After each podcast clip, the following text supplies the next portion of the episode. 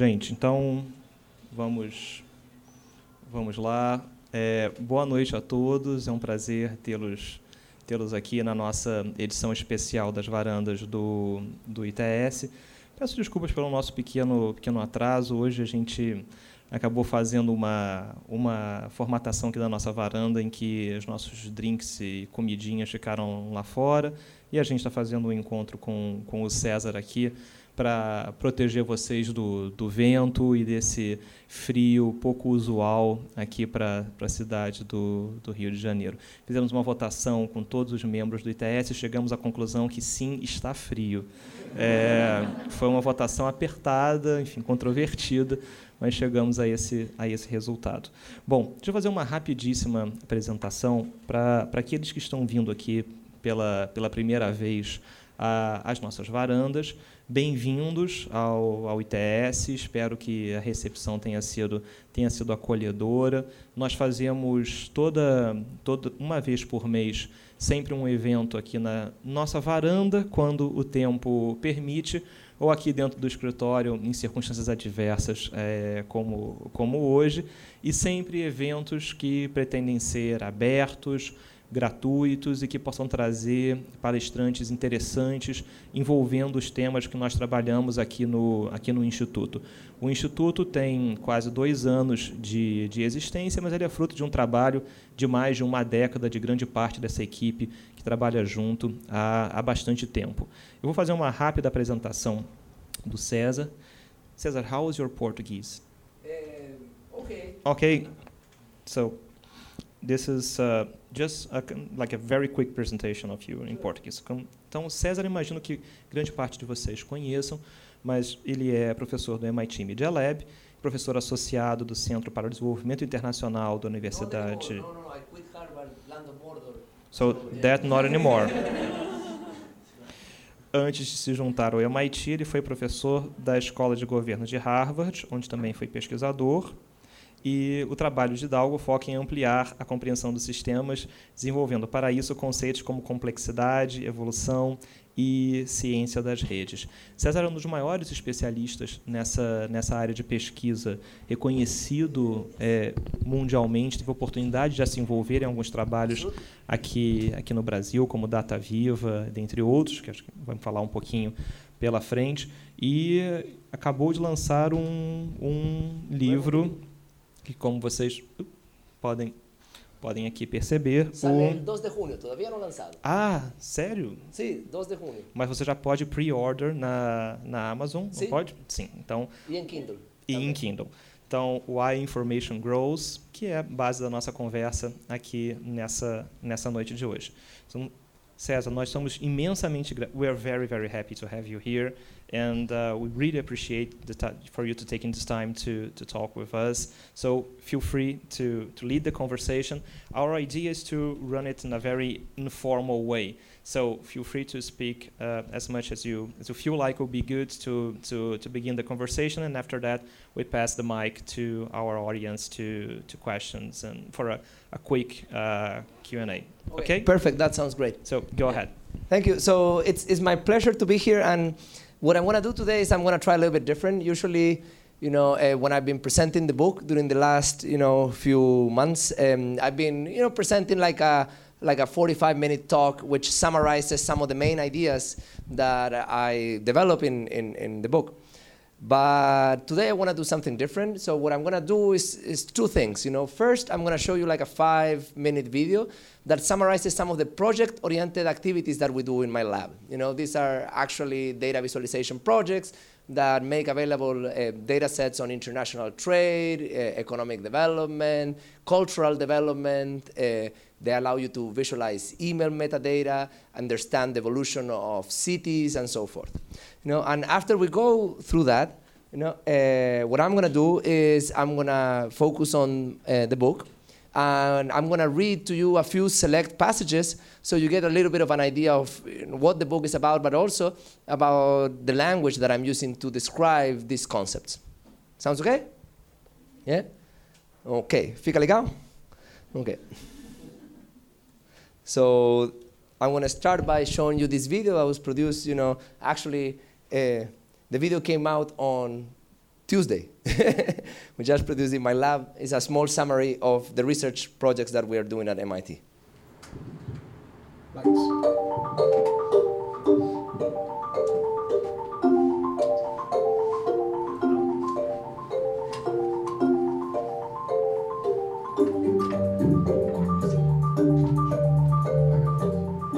Welcome to the MIT Media Lab Macro Connections Group.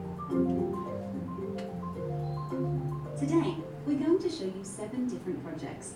These are the Observatory of Economic Complexity, Data Viva, Pantheon, Immersion, Place Pulse, Streetscore, and Dive. Most of these projects are data visualization engines. That is, they're online tools that empower people to visualize any aspect of a dataset.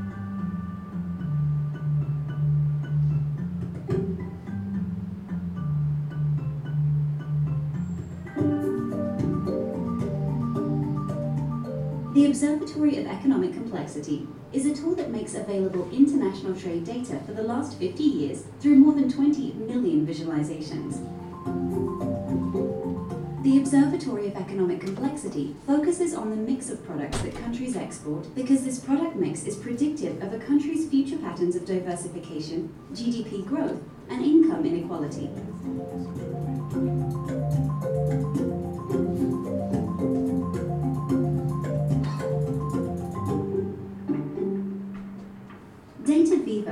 Available regional development data for all of Brazil through more than 1 billion visualizations.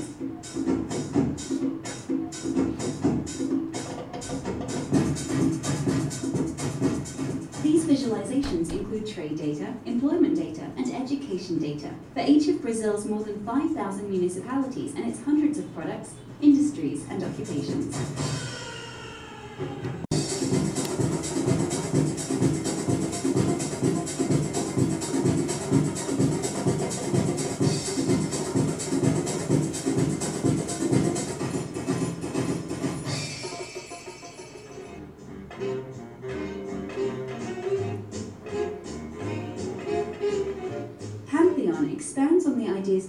The Observatory of Economic Complexity and Data Viva by focusing on historical cultural production. Pantheon is allowing us to achieve a quantitative understanding of our species' collective memory and of the role of languages and communication technologies in the production and diffusion of cultural information.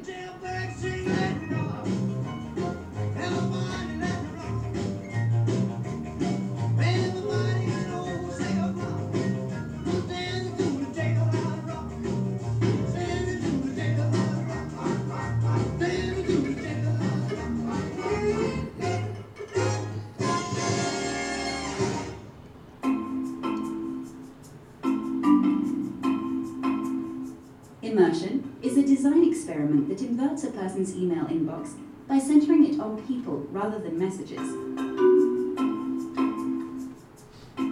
Immersion reveals the web of interactions that people create over long periods of time, helping uncover the information embodied in metadata, but also facilitating the study of the networks that form organizations.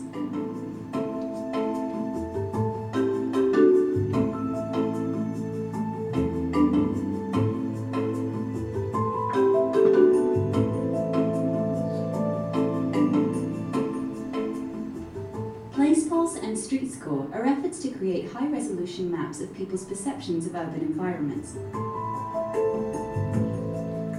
These maps have been shown to correlate with crime levels, but also we're now using them to create computer vision tools that help us study urban change.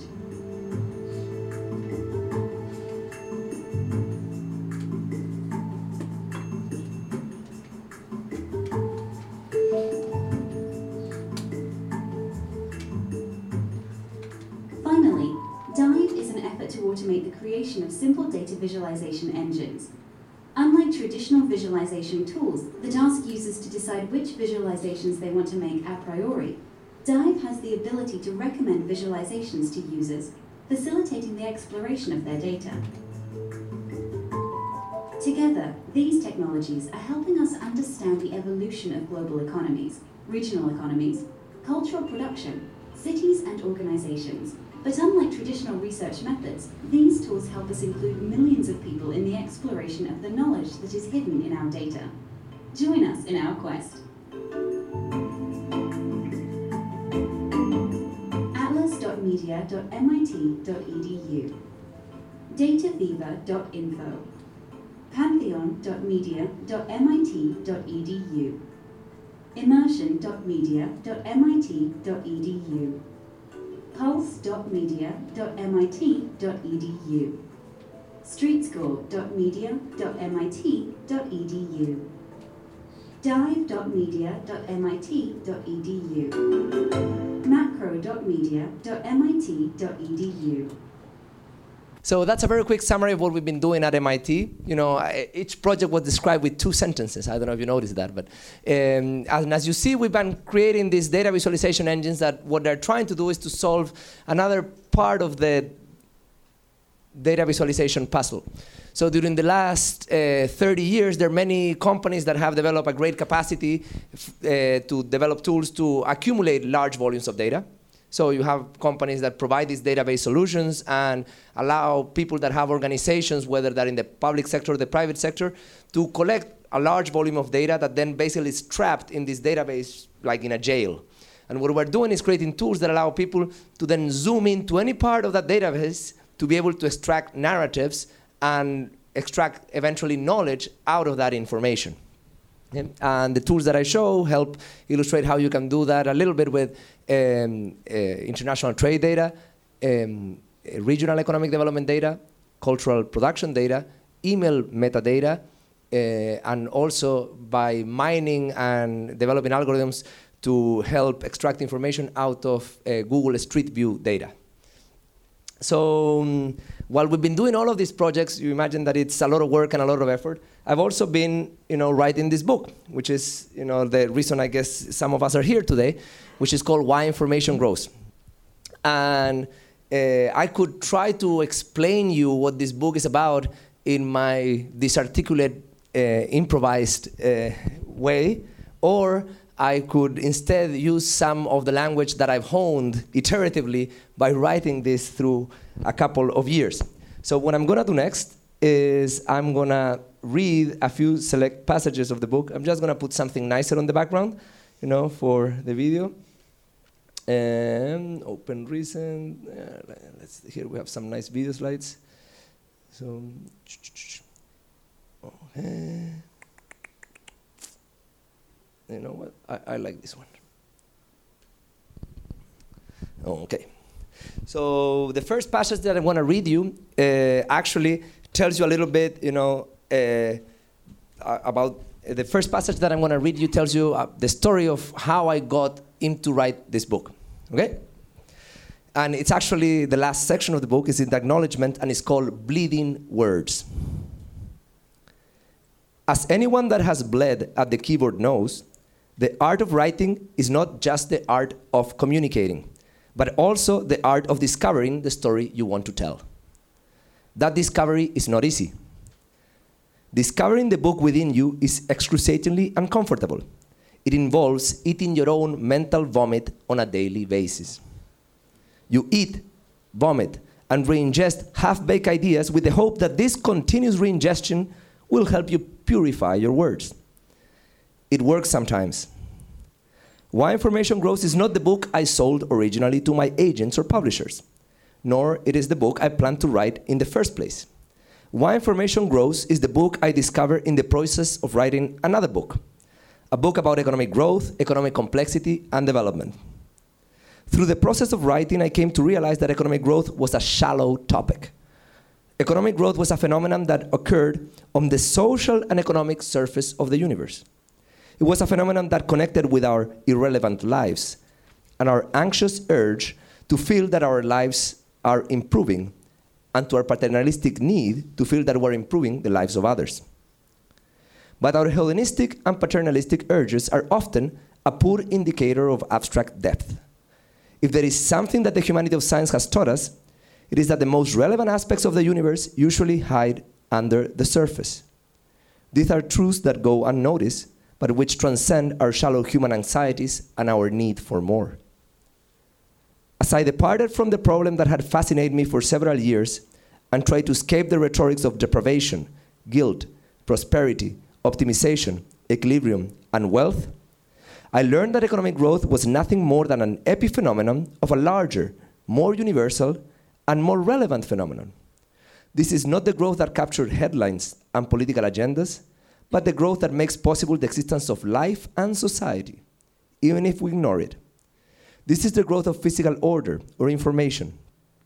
Soon I had to accept that information was what it was all about. At this point, I could no longer see the economy in terms of income, regulations, and agents. The economy was a mundane manifestation of something deeper. It was the social manifestation of the growth of information, and that was the growth I needed to explore. That tells you a little bit about the process, you know. Basically, I started thinking about economic growth and how industries develop and how countries develop and how regions develop. But eventually, as I started to explore different projects, for instance, Pantheon was a big inspiration for this, I started to realize that, well, there was more to an economy and to a country and to a group of people than the mix of products that they made. People also made culture, you know. And what people were doing actually were acts of computation by which they created new information. That information sometimes was expressed in messages, and messages are important because they can affect the way that we behave and they can affect the behavior of others. But there was source information that is not expressed in messages. This is information that is expressed in objects. And these are objects that augment us. Think of, you know, toothpaste. Toothpaste is not a message, but it augments your capacity to clean your teeth and conserve them until you have an old age. Think of a cell phone. Cell phone is not a message, and you can use it to communicate messages, but it augments you by allowing you to communicate at long distances. And that type of augmentation is also a consequence of the fact that these objects are made of information. They're made of physical order. So what I needed to understand was not the growth of economies or the growth of industries, but the growth of what underlied all of that. And that was the growth of physical order in the universe. So the next passage that I'm going to read goes a little bit deeper into the type of order that we create in society. And it's the beginning of part two, which is called Crystallized Imagination. That used to be the working title of the book. Actually, that's how the folder in my computer where the book, you know, and its 50 something versions are, you know, is titled. Crystallized Imagination. The wo- this world is but a canvas to our imagination. Henry David Thoreau. I'm often tired of processing information. I move around as fast as I can, but the world is overwhelmingly vast and fast.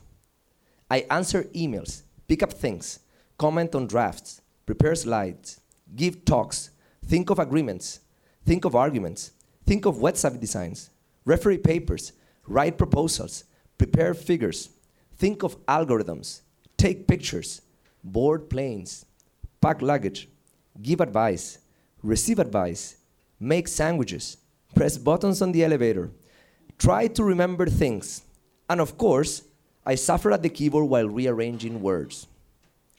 I'm a small mobile neuron in a vast social and economic universe. I move around, often not knowing where I'm going.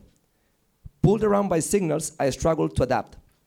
As I attempt to balance my desires to make something with my desires to live a social life. Of course, that's not always easy.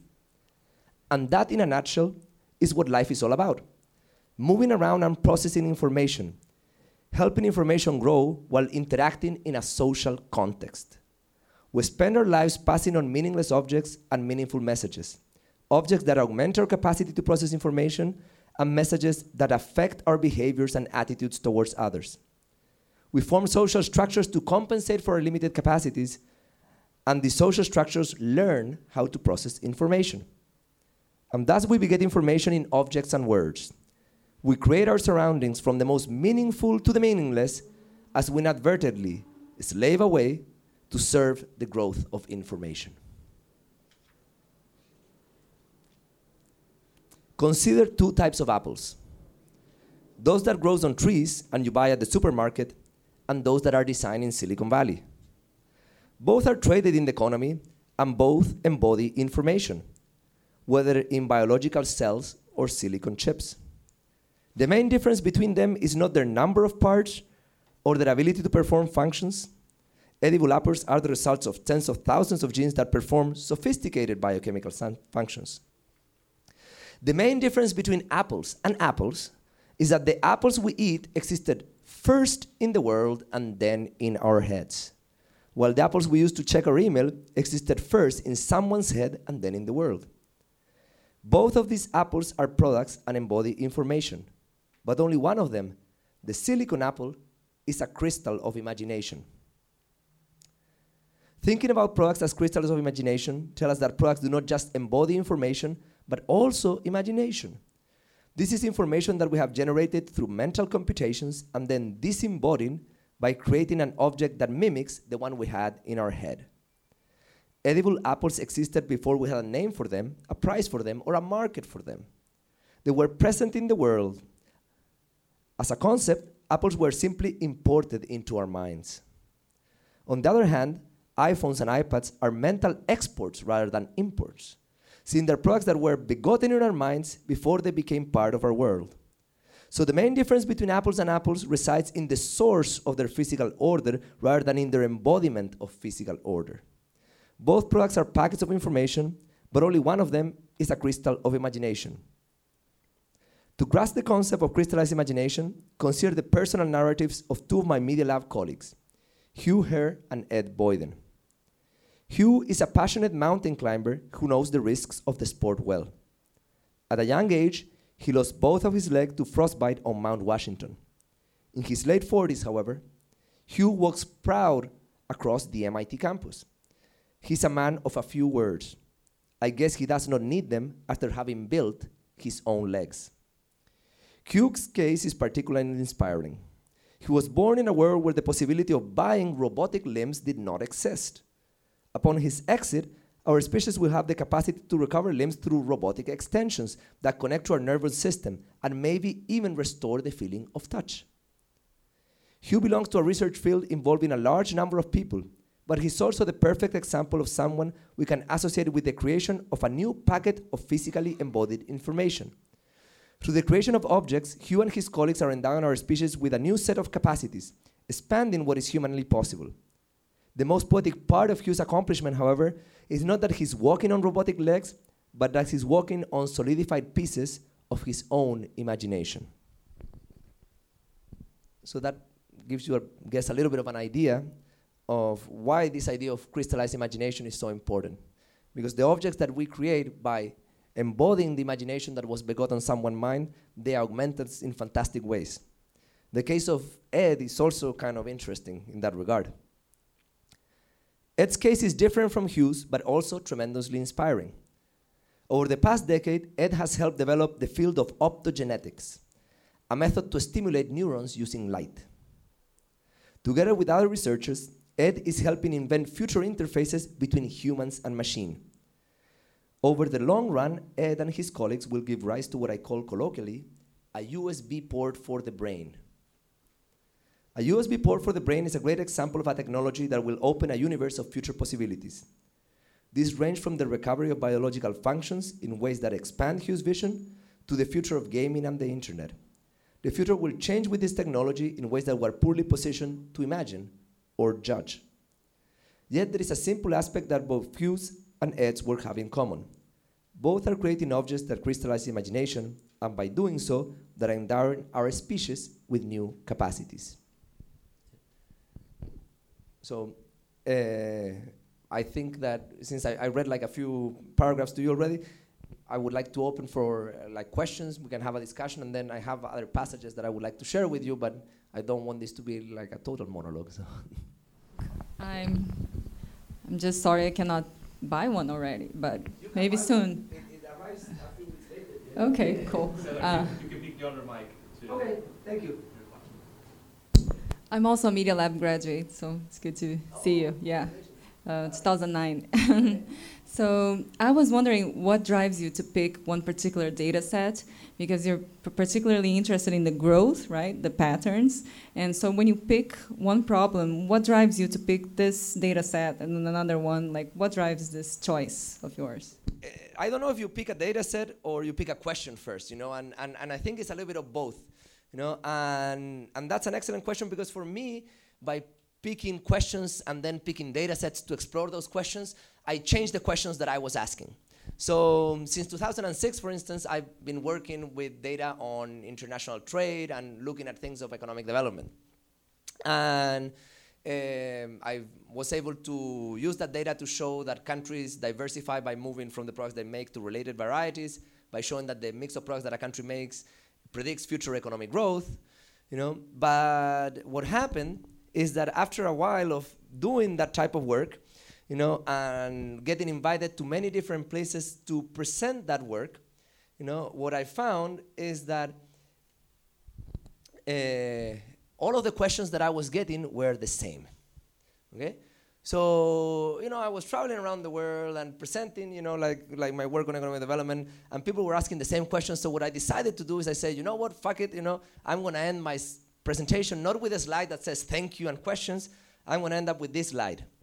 You know, some predicted questions. You know, because I knew the questions that people were to ask, and, and it was a little bit of a cynic move, obviously, you know. Yeah. Uh, but you know what I learned is that it actually kind of worked, you know, because people were saying, "Oh, number one, number six, number," you know, and, and you know they were actually the questions that people were asking at the end of the presentation. So it, it lent itself to like an interesting, you know, discussion. But also what it helped me realize is that in some sense I was never going to be able to move forward because I had done some discovery that people recognized and considered important. You know, uh, they, they were willing to listen to it, but the questions that were emerging from that were always the same, so I was kind of like trapped in this set of questions, you know, because I was pinballing from one question to another, and all of the questions were the same. One question that I hated actually was number one, you know, because I've been looking at data from products, and people say, "What about services?" And I hated that question for two reasons. The first reason is that everybody was asking me that question, so it cannot be a very good question because it was not creative. If everybody comes up with a question, well, you know, it's kind of easy to come up with that question. So there's not a big creative component. The second reason why I was pissed at that question is that there was no reason to believe that any of the mechanisms that I described for products would not work for services. So it's more of a data limitation than a limitation of the methodology or the theory. No, actually, like in DataViva, we include data from all sectors of the economy. We include data on industries and occupations, and you know, and, and, and services are an integral part of the resource. So in some sense, it was a question that was easy to acknowledge. What happened is that then I realized that there was one question that nobody was asking me, and it took me like three years to realize that question, which was, what about Elvis Presley? Nobody ever asked me, what about Elvis Presley or what about Pelé? You know, if I was giving a presentation about the economy of Brazil, why wouldn't people ask me like, what about Pelé? What about Caetano Veloso? And I thought that was a better question. Why? Because that question moved me away from this pinball of questions and move into a space in which I say, well, you know, to be honest, countries do not just export products, they also export culture. And that is kind of not accounted for. You know, and that is really different because, first of all, it's, it's not obvious that the same mechanisms that I'm describing for the evolution of economies are going to apply to the evolution of culture. So, what I decided to do is say, well, I'm to try to answer that question. So, for a few years, I started collecting data on cultural production. And unlike international trade data that was readily available in some UN websites, cultural production data was not readily available, did not exist, and I had to create it. The good thing was that I was born relatively, you know, recently, so the internet already existed. And since the internet already existed, there was, you know, the Wikipedia. And the nice thing about the Wikipedia is that it exists in many, many, many, many different languages. So obviously using the English Wikipedia is a very biased source, but if you use all of the language editions of the Wikipedia and you look at all people that are famous in many different languages, you have some sort of proxy for which are the people that have received global recognition. So, for instance, you know, in Pantheon, you know, we have um, information about there are people that appear in Pantheon with people like Shakespeare or Darwin or you know Che Guevara, like people that have been famous for different reasons. Some of them have produced culture, some of them have become cultural icons in themselves, and people have produced culture by talking about them. Either way, you know, uh, we were entering like a new realm. And honest to God, I believe that in the beginning, what I was gonna find was that there was great variation across countries. And I did find that. But I realized that that was not the most interesting aspects of the data set. The difference that was really interesting is that in the context of the Observatory of Economic Complexity and DataViva, I could look at very short timescales 50 years, 15 years. in the context of Pantheon, I could look at 6,000 years. And there were questions about you know, the evolution of the way in which we produce culture that you could now explore by having this 6,000 years worth of data on human collective memory. So, what were the questions that actually we could explore using this data set that were not uh, possible to explore using the other data set. And you see how this is answering your question that now here I ask a question that was different that motivated me a data set and the data set changed the questions that I was asking. So this change of data set brought me to like three questions that I think are very, very interesting. Actually, I personally think they're more interesting than anything that I did in economic development. The first one is, well, what fraction of everything that happens we remember as a species? You know, what is our capacity to record information and how that capacity to record information has evolved over time. So what I'm showing here is actually like charts using two different data sets. The first one is the Pantheon data set. It has 11,334 biographies. The second one is a smaller data set called Human Accomplishment that has 4,000 biographies only from the arts and sciences. This one has all cultural domains. And what we're looking in the y-axis is the number of globally famous people that were born okay, per uh, capita in a certain year. Okay? So basically, it's the number of famous people that the world produces each year and that end up being remembered for many years after. And it starts at around the year 500 BC, you know, and you see that this line, you know, more or less remains constant. Actually, the noise that you observe here is actually Gaussian noise. You can measure it, and it's actually Gaussian. Noise. So those peaks and valleys are kind of meaningless, you know, because what you have is here is a rate in which basically for this period of 2,000 years, which is the area of writing, but before the area of printing, you know, what you have is that we were producing around like, according to this data set, four people per billion per year, and according to this other data set, you know, around one people, you know, per billion people per year. But then the printing press comes along. And when the printing press comes along, we find using statistical methods, you know, that actually there is a statistical significant change, you know, in our collective memory. We double the capacity to remember with invention of printing. And then with, you know, uh, like subsequent technical revolutions, we have a further increase, you know, in the number of people that we remember. Obviously, for the most recent years, we cannot separate between who is really memorable and who is just famous in the present day. But nevertheless, for me, the fact that this is constant and then it changed to another constant is not trivial. The fact that actually the printing press represents this discontinuity in collective memory, you know, is a question that I was not asking until I got this data set. The second question, you know, it was actually not about how many people remember, but about who we remember. And who remember also changed enormously with technology. And here we see very sharp transitions. So once again, here we have all of the period before the printing press, which is the era of writing, you know, this scribal culture.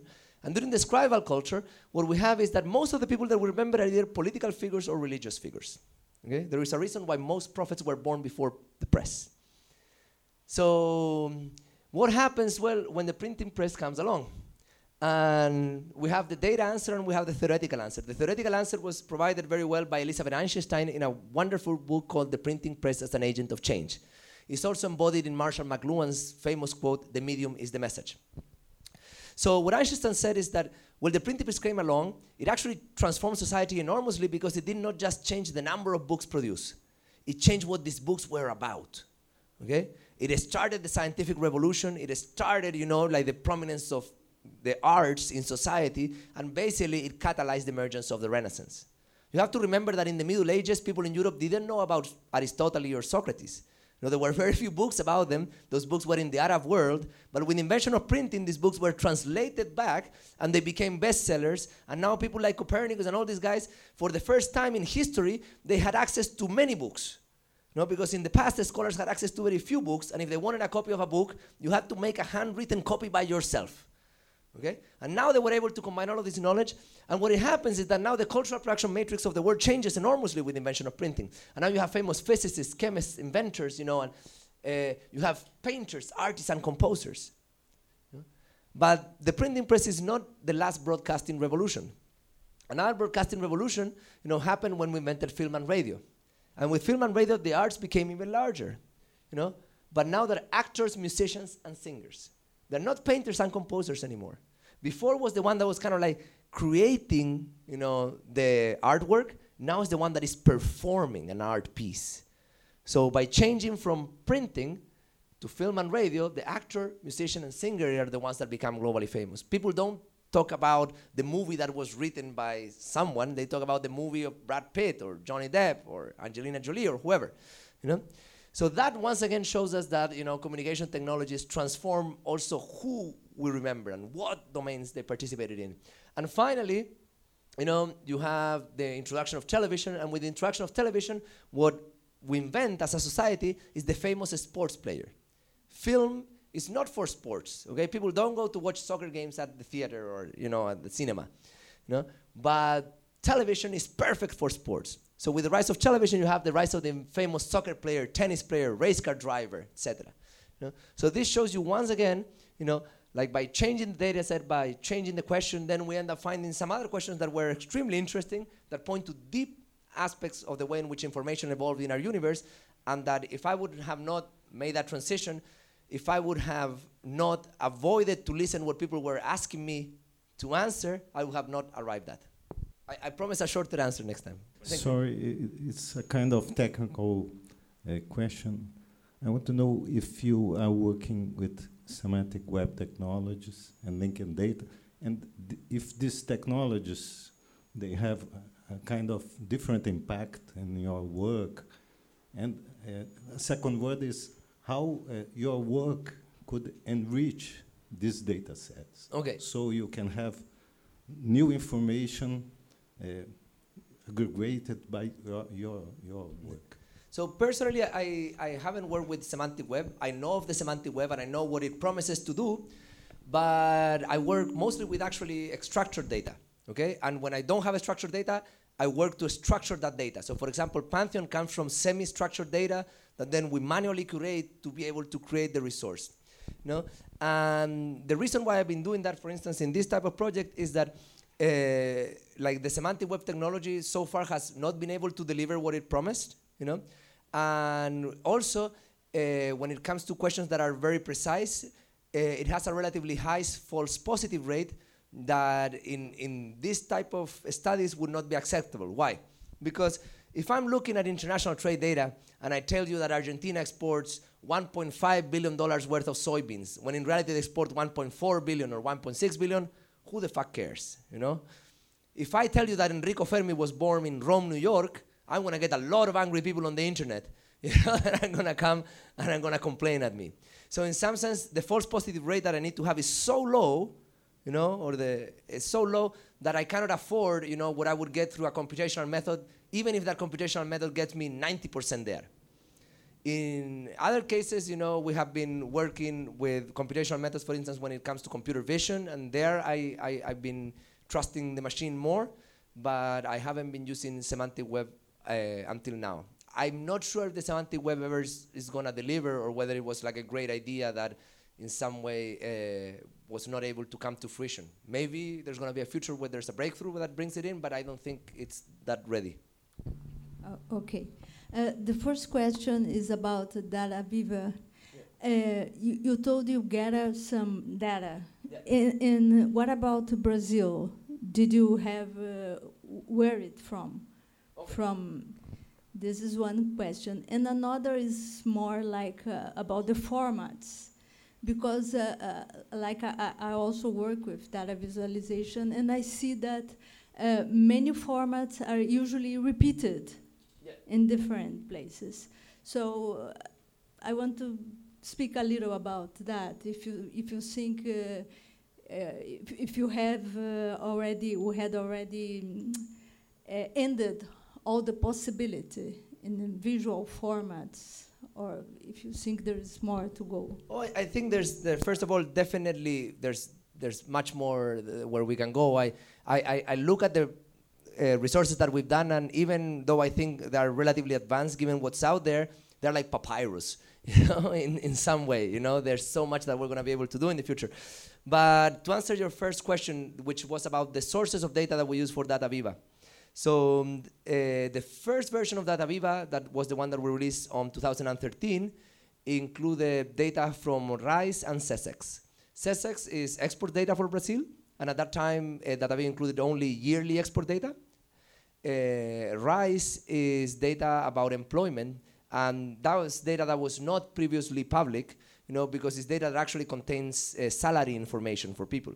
So we had data at individual level that we had to then uh, structure and organize so that we can provide information about the salaries that are paid in each occupation and in each industry, the occupational composition of each industry, you know, how those wages change over time, what's the income inequality of a certain industry or a certain occupation, and, and now we have that. Um, and there is an interesting story that comes from that, which is also that by, by doing this, I realized that the mix of products that a country makes or that a region makes do not only condition their subsequent pattern of diversification and economic growth, but also the level of inequality that they're going to have. So if, if I may show you that, like, and, and we get an excuse to use DataViva, you know, so this is the new version of DataViva, which is actually, you know, uh, built in a new interaction design in which you can obviously go and search for like a certain place, you know, and like Belo Horizonte, whatever, you know, but also you have these carousels that recommend profiles because the way that we structure this around profiles, so we have complex pro, richest municipalities, best paid occupations, public ministries number one. yeah. But what allows us to do is also to start making comparisons that are interesting. So let's look at the extractive industries. And just so you guys get an idea, and maybe I have to make this a little bit smaller because the resolution is not that high. Let me put it around there. So extractive industries in Brazil, which involve mining and oil, represent around 22 to 24 percent of the total exports of Brazil. Okay, and actually, it's a fraction of exports that has been growing. Okay? So they're a big player in the economy. But here you have the people that are employed directly in the mining industry and the oil industry and all the extractive industries. In total, that little number there tells you that they employ 261,000 people okay, in an economy of 50 million formal sector workers. Now let's look at the processing industries. You know? So let's look at the processing industries. And the processing industries involve metals, machinery, you know, transportation, and so forth. You know, they employ in total 8 million people, 32 times more people. Okay? In exports, they represent a similar fraction of the exports of Brazil because if you add metals, transportation, and uh, machinery, it is also around 22, 23%, but they employ 8 million people, that one's employed 261,000 people. What is interesting is that you can even look at how income is distributed, and if you look at the distribution of wages for processing industries, you know, you see that the income inequality is 0.44 according to a Gini, 0.45 if we round up. If we look at the Gini of extractive industries, we find that it's 0.56, okay? So they not only employ very few people, one out of 32 compared to the processing industries, but the way in which the income is distributed in these uh, industries is extremely unequal. Like a Gini of 0.56 is actually very high, you know, like 0.6, you're kind of like at the top of the world in income inequality. So it shows you that the mix of products that countries make also are contributing to the inequality that a country has. And we have a paper that we're finishing right now that actually makes that point very strongly using a lot of controls and statistical methods to test, you know, that this is not a consequence of education or institutions of other variables, you know. So there is that. Regarding now the formats question, that was your other question. You know, uh, and what we've been doing, which is a little bit different, I think, from other efforts, you know, I know people that you know work, for example, in data.gov or data.gov.uk and and and those other flagship efforts, and and by now, fortunately, they all recognize that they're crap, you know, and I think they are crap. They live their life, and it was not a good one, you know, um, because basically what they have been able to provide that until now is sites that provide links to files if you know, because sometimes they provide links to other sites that have broken links to files, you know. So in, in that context, you know, they're not really making data accessible and they're making, you know, like data very obscure in some way, maybe more accessible than it was before, but it's still very obscure. So what I decided to do is take a little bit more like a, a designer approach in which you don't say, I'm gonna make, you know, just like some files available and I'm gonna hope that the little dwarfs of the internet. I'm gonna make these files. I'm gonna make some value out of it. But in this context, you know, I said I'm gonna design, you know, a digital public good that makes this data accessible, and I'm gonna own the responsibility of figuring out what data we should present, in what formats, in like how we should display it, you know, how we should structure the database on the back end to make it accessible. And by now, what we've created is a resource that in, uh, has around like you know half a terabyte of data that we've structured and make available through this platform. And in seconds, you can look at every part of any of those data sets, you know. And what it provides us also is is with a, a bit of a change in the way in which people are doing things because when we started doing DataViva like in 2011, 2012, getting any of these data sets were actually quite difficult, you know? Uh, it, it, was very hard and it was a lot of political work that Andre and Ricardo and the people, you know, in Minas did to be able to get us these data sets from SECEX, from the Ministry of Labor and so forth, you know? Now that the resource is built, what I've learned is as I've been traveling through Brazil and meeting different people, they're coming to me and saying, Cesar, I want to put my data in DataViva. So I'm not asking them for data, they're asking me, you know, to include them in the resource. And that's a big change, you know, because that makes the development of the resource and the integration of these data sets much larger. So we're looking at other things. We're looking, can we include, let's say, satellite image data for environmental purposes, you know, and Brazil has bought more than $50 million worth of satellite data in the last, you know, four years. I don't know if you guys know that, but, but actually they did. You know, and now they have all of this data. They have the ability to uh, analyze it with like some standalone software tools like GIS and everything, but they have no way of distributing that data back to the people that might need it, you know? Well, by integrating it with this resource, we can not only deliver that data, but we can also cross it with the data from SECEX, with the data from RAIS, with the data also on education that we have included here, and start having a data source that is not only uh, sorry, a, a, data visualization site that not only makes the data accessible, but actually helps cross data from different departments, which until now were not possible to cross. There's the question on the back. Yeah. The lady with the glasses. Just coming back from um, a meeting with uh, the government about our new co uh, forest code and uh, all the scientists that provide um, uh, comprehension uh, about the images we're getting, lots of images, but what to do with all those images? Because we, we we think the problem is we're not getting all the data, the important, we are not making the right questions, right? So we're just looking at images and trying to figure out um, what to do with them with our uh, backlog with the experience we have that is not working. So we have to put more data together um, to solve the problems, environmental problems. We're just looking at images where we think the problem is, right? We're not doing the right questions. But, but like, I, I had a meeting uh, on Wednesday morning, no, Thursday morning, yesterday morning, um, with also people that are very high up in the government working on these environmental issues and with this data.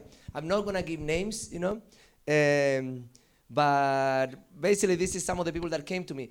And they had actually identified already like some relatively uh, interesting questions and applications that they had, you know, uh, but they had problem implementing uh, and delivering that solution. So for instance, you know, uh, with the satellite images, one of the things that you can do is you can map all of the rivers, okay? and you can use computer vision to map the rivers and everything. Now, in Brazil, there's a lot of laws that relate to rivers, you know? So for instance, if a river is of a certain width, you have to then leave a certain amount of land next to the river, you know, undeveloped, and hopefully you're gonna put a forest there, so then it helps preserve the water in the river and so forth. The problem is that enforcing that law is very difficult, okay? Uh, uh, because obviously, you know, Brazil is very large, and the land through which the rivers goes are owned by many different people. Okay, and because the land that is being owned, uh, the rivers go are owned by many different people. Well, what you guys have here is something that is called um, ah shit, I forgot MNF or something like this. But basically, what it means is that if you own a land that is very very small, you know, then the government is the one that should take care of putting those trees around you. But if the piece of land that you own is over a certain size, then you, as the owner, you know, are the one that is responsible for putting those trees. The thing is that threshold changes state by state, you know. So it's different through all the states, you know. And these guys have done the work to kind of like actually figure out what is the you know threshold that you need for each state. And it's a pain in the ass because it's a state law, it's not a federal law, you know. But anyway, they have done through all of these things, and now you know they have the ability to like you know have the data on the rivers. They know the width of the rivers, you know, and they even know like which trees you should plant around each river to be able to basically better the ecosystem because you know they have to consider the climate, the type of soil, and all that stuff.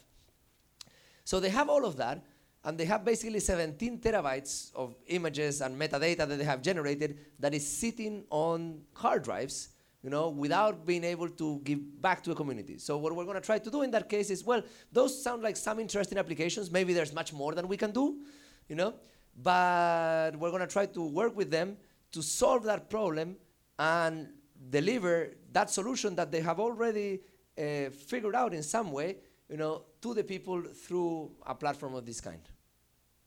Yeah. But good question. Thank you. My question is probably going to be a little bit more conceptual. Um, along the lines of, you know, the old problem with presenting data is, and visualizing data is, uh, not everything that can be counted counts, and not everything uh, that counts can be counted. So, you just said a phrase that sort of struck a chord with me saying, you take the responsibility to choose and select the data that you present. So you choose and select. There's always a subjective judgment involved. Exactly. Yeah. Um, it's always based on a lot of assumptions.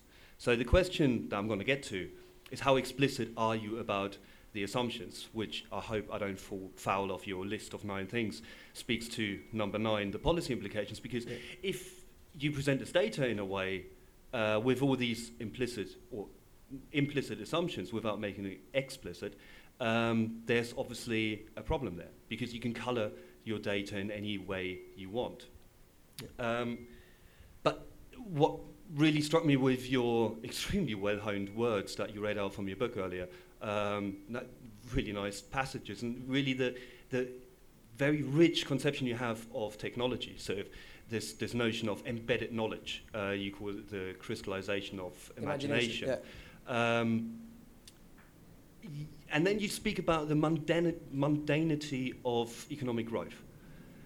Yet you use these indicators of economic growth to visualize issues around this crystallization of imagination. Yeah. So there's a disjunct there.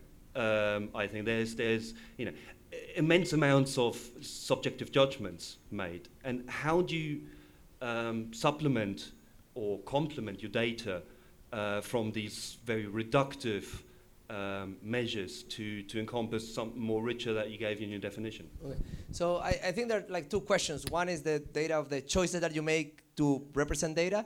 The other question is about the like what you perceive as an apparent contradiction between saying that economic growth is shallow and then uh, looking at it anyway. You know? And I have no any I have no problem on doing things that are mundane in some way.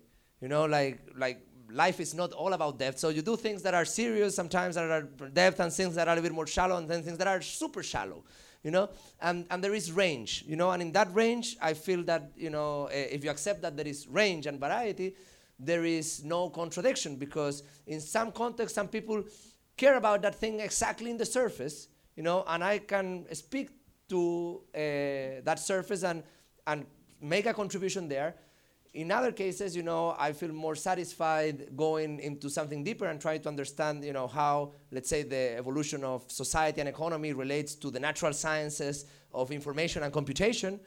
And that's something that I feel comfortable doing as well. So I, I don't think that there is a contradiction. They're just kind of like different layers, you know, of analysis. You know, and at the same time, you know, I, I'm very explicit about the book that actually I, I was working on that layer that I'm calling more shallow, and that's what the one that allow me to then go into this deeper layer in which I, I'm able to connect the natural and the social sciences by thinking of the world in terms of information and computation. Uh, so I, I, don't see contradiction there. Then in the in the case of choices, you know, uh, that's a very good question. It's a question that is always present in data visualization work. You know, Alberto Cairo and all these people are like tweeting all the time about that stuff. You know, uh, and, and I think those choices are important, you know, but obviously, uh, first of all, you know, sometimes the, what we don't want to have is that uh, we have the default of not having any access to the information. You know, so that's also like a dangerous default that we don't wanna we don't wanna like in some sense make information available. You know, uh, or not sorry, not make the information available.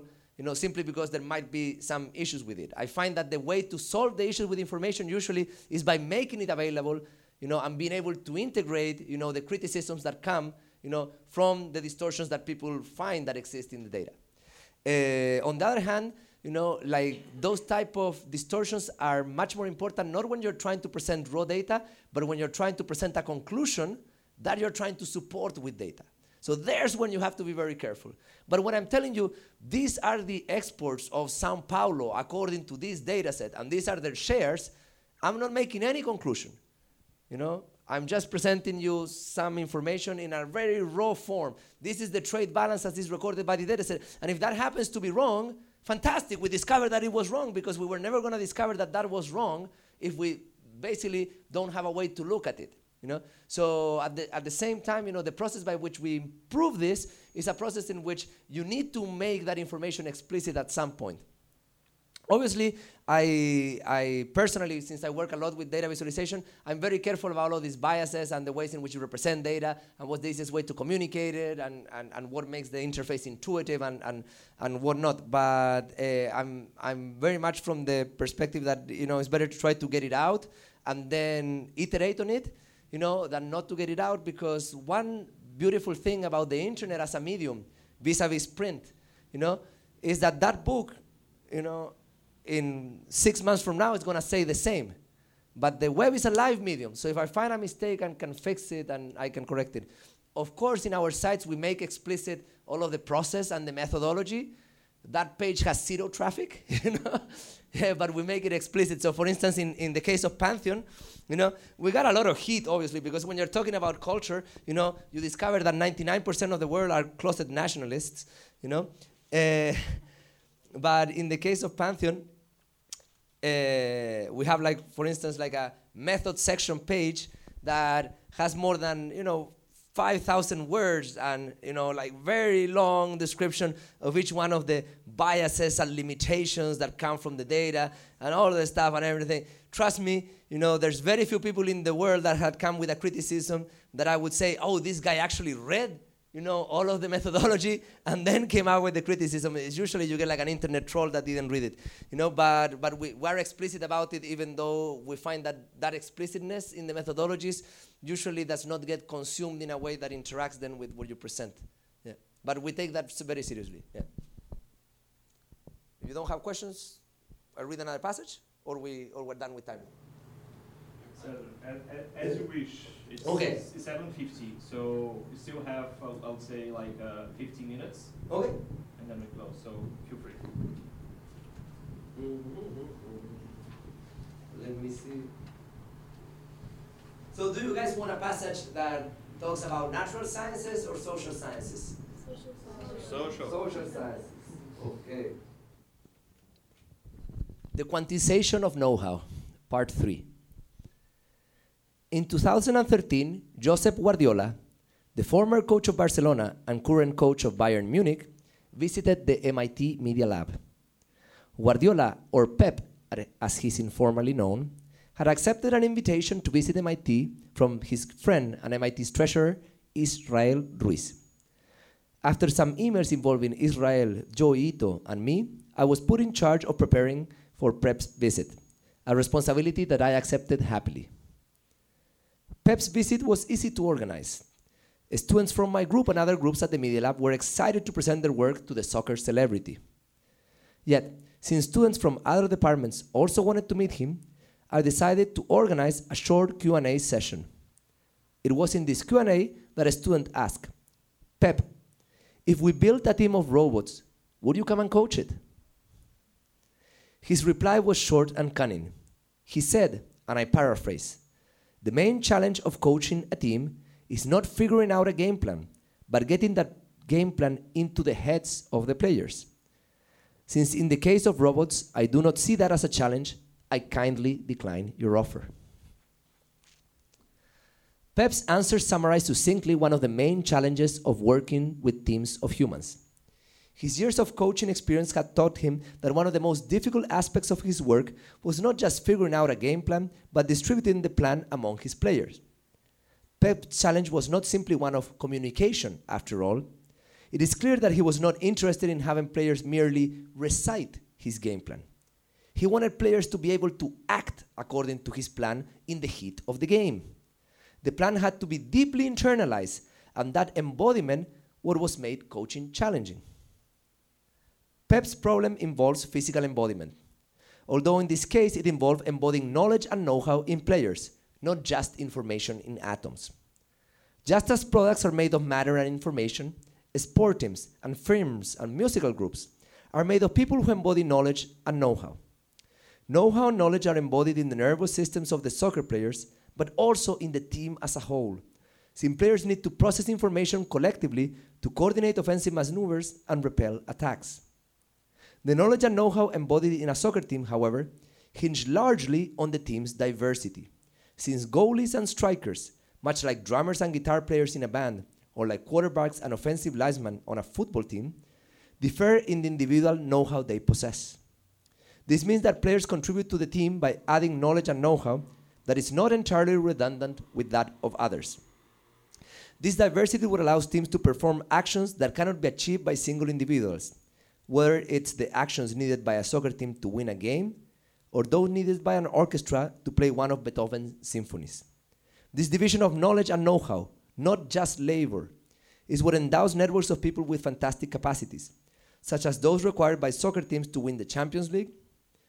Yet, as we will see in this chapter and in the next ones, accumulating knowledge and know how in a network of people is not easy.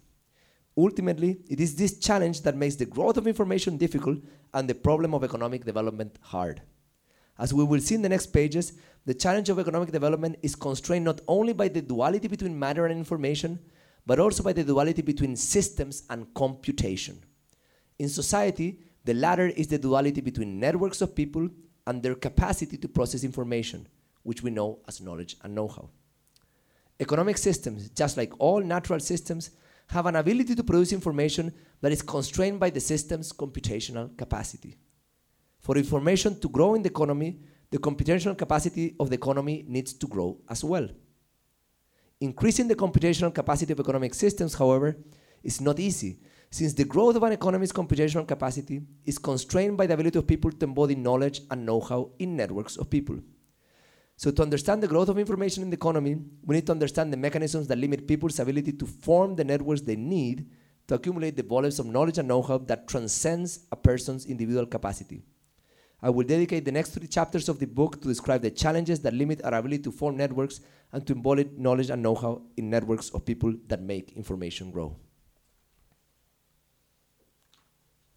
And if you are interested in the social science part, you know, I think there is also like a distinction between knowledge and know-how that you might because there's also some math if I look at Shannon stuff, but um, that might be interesting to you.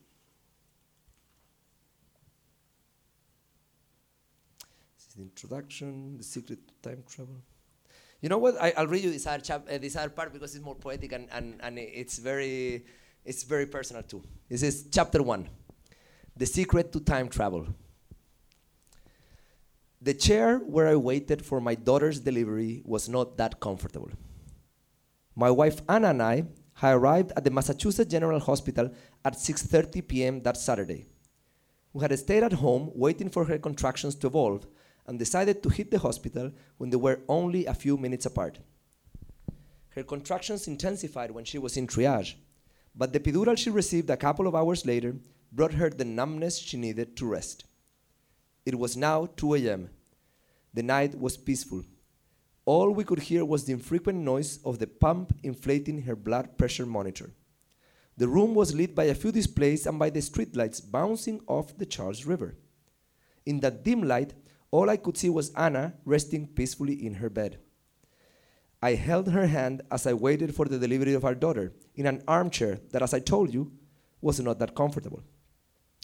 At 3 a.m., the nurse told us that it was time for Anna to start pushing. Anna was fully dilated, and Iris, our daughter, was making one of the most important trips of her life. It took only 26 minutes for Anna to push Iris into the hands of the nervous but focused medical student who received her.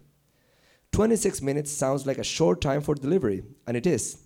Yet I will argue that the trip that Iris made that night was not a 26 minute trip down a few inches of birth canal, but a 100,000 year journey from a distant past to an alien future. In 26 minutes, Iris traveled from the ancientness of her mother womb to the modernity of 21st century. Birth is in essence time travel. Up until that night, with the exception of a few sounds, Iris had experienced a world that was no different from the one experienced by babies 100,000 years ago. She had been carried inside her mother's womb, hearing mostly the voice of her parents, oblivious to the complexity of the modern world that swirled around her. That obliviousness changed that night. Iris was born at 3:26 a.m. in a room that was illuminated not by sunbeams, but by fluorescent and incandescent bulbs. Her paternal grandparents, who were anxiously waiting to hear about her delivery, saw her face for the first time in an email attachment. The music that filled the delivery room minutes after Iris was born came not from the birds or the trees, but from the speakers of a tablet computer that obeyed the orders of an algorithm that chose a song for us. Iris' trip that night was only a few inches long and lasted a few minutes, but in a deep sense, it was much longer journey. That night, she traveled from a distant past into a present that was literally fantastic.